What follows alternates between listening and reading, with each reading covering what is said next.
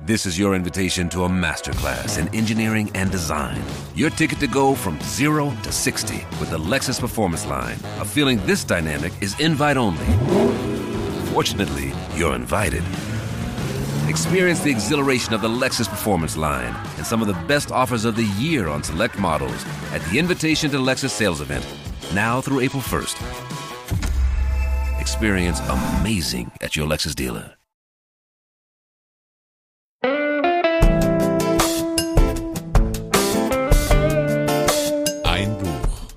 Leseempfehlungen aus dem St. Michaelsbund mit Gabi Hafner.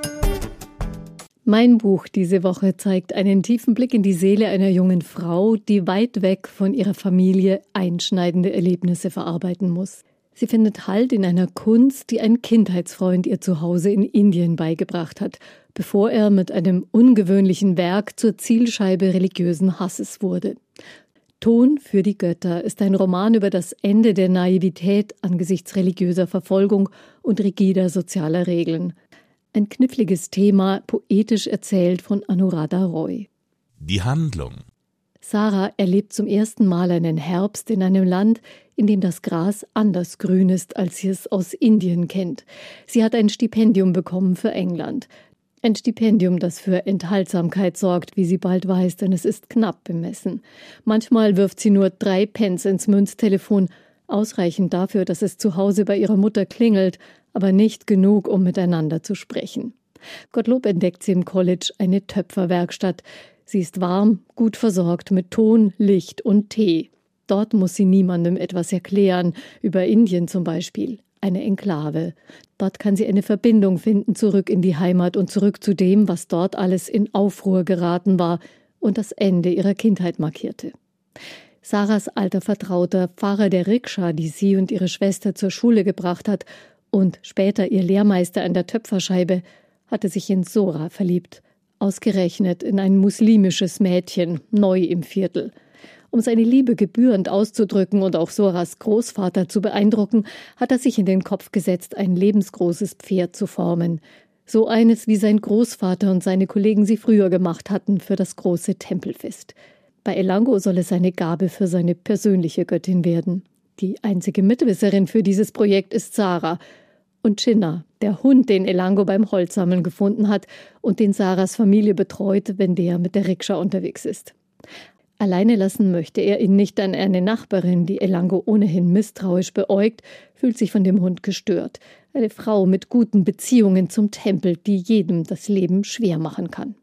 Wie angespannt das Verhältnis zwischen Hindus und Muslimen ist, zeigt der Tag des legendären Cricket-Matches, das Indien gegen Pakistan verliert. Die Kinder aus der muslimischen Schule werden vorsichtshalber abgeholt. Es gibt Unruhen aber auch über Elangos heimliche Treffen mit Sora, getarnt als Rikscha-Transporte, wird inzwischen getuschelt. Sind die beiden zu naiv? Nur noch abends arbeitet Elango beim Teich an seinem Pferd. Eigentlich verrückt, so eine große Skulptur zu machen. Zugleich träumt der Künstler in ihm von etwas Besonderem. Soras Großvater ist Kalligraph. Elango möchte, dass der blinde Mann eine Schrift in den Ton einritzt. Was ihm nicht bewusst ist, spricht der alte Mann sofort an. Was werden Ihre Leute sagen, wenn Sie Urdu auf einem Hindu-Pferd sehen? Haben Sie sich das überlegt? Aber trotz der Bedenken gefällt es ihm auch, passende Dichterworte für etwas zu suchen, das die Religionen übergreift. Und er findet einen wunderbaren Vers auf Urdu, Sprache der Dichter oder der Mullahs, je nach Blickwinkel. Der heikle Brennvorgang gelingt, das Pferd ist fertig, wird von Sora bewundert und Schaulustige strömen herbei, wollen sogar Geld für ein Fest im Tempel sammeln. Alles gut gegangen?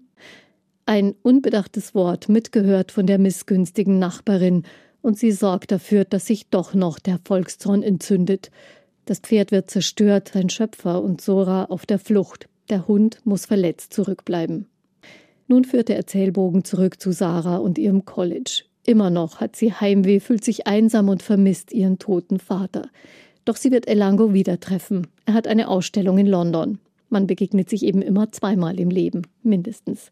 Gemeinsam können sie die Scherben zusammenlegen, die nach dem Aufruhr um das Pferd in ihrem Leben entstanden waren. Meine Lieblingsstelle. Der heimliche Held des Romans ist Elangos Findlingshund Chinna. Jinnah hatte ihm Glück gebracht. Sein Herz fühlte sich größer, wacher an, als hätte ein lichter Frühling darin Einzug gehalten. In einem Film könnte er für die Rolle als bester Nebendarsteller geehrt werden. Bald gehört der Hund zu der Siedlung wie ihre Bewohner, von vielen gefüttert, von den Kindern liebkost, Blindenhund bei Soras Großvater. Ein Wesen, das einen Unterschied macht für viele Menschen und zum unentbehrlichen Gefährten wird, anfangs für Sarah und ihre Schwester und später für den herzkranken Vater, schließlich die alleingebliebene Mutter. Die Autorin Anuradha Roy ist eine begnadete Töpferin, schreibt ihr Verlag. In den Danksagungen für ihr Buch nennt sie verschiedene Töpfer, bei denen sie gelernt hat. Das hat mich nicht überrascht, denn sie beschreibt den Flow so überzeugend, der sich bei der Arbeit an der Scheibe einstellen kann, dass man am liebsten selber gleich einen Tonklumpen in die Hand nehmen möchte. Vor Ton für die Götter hat sie bereits mehrere Romane verfasst. Auf Deutsch erschienen ist Der Garten meiner Mutter. Die Autorin war 2011 für den Man Asian Booker Prize nominiert und 2016 für den Man Booker Prize. Sie wurde mit verschiedenen Preisen ausgezeichnet. Anuradha Roy lebt mit ihrem Mann in Raniket, einer Stadt im indischen Himalaya. Mit ihm zusammen hat sie einen unabhängigen Verlag gegründet ja, und einen Hund hat sie natürlich auch. Erkenntnisgewinn? Religiös motivierter Hass, Gewaltausbrüche mit vielen Opfern. Über solche Vorfälle wird aus Indien immer wieder berichtet. Die Handlung des Romans spielt in den späten 70er bis frühen 80er Jahren. Heute hat sich die Lage eher wieder verschärft, weil die Partei des Premierministers sich als Hindu-Partei versteht und die Dominanz für diese Religion im Land beansprucht. Anuradha Roy lässt das Thema zunächst mit leisen Untertönen einfließen. Als Leser ahnt man bereits, was kommen könnte. Langsam steigert sie die Temperatur und Intensität der Andeutungen und Vorfälle, bis sie förmlich explodiert. Wie nebenher schildert sie, dass Neid und Profitgier und andere nicht religiöse Motive keine geringe Rolle spielen bei der Diskriminierung Andersgläubiger. Oder wie Sarahs Vater ihr erklärt, zwischen Muslimen und Hindus ginge es weniger um Religion, es sei eher wie eine Blutfehde, wie bei Romeo und Julia. Die beiden sind jedenfalls gute Paten für diese Liebesgeschichte. Fazit der Autorin gelingt es, ihr Thema komplett durch ihre Figuren und ihre Geschichten zu erzählen, man wird kein bisschen Soziologensprache oder abstrakte Abhandlungen finden. Und sie vermittelt darüber hinaus unglaublich viel Alltagsrealität des Lebens in Indien mit all seinen menschelnden Facetten, den Unsicherheiten, dem Ausgeliefertsein der Besitzlosen und einer gnadenlosen, unsichtbaren Hierarchie von reich zu arm. Fakten zum Buch.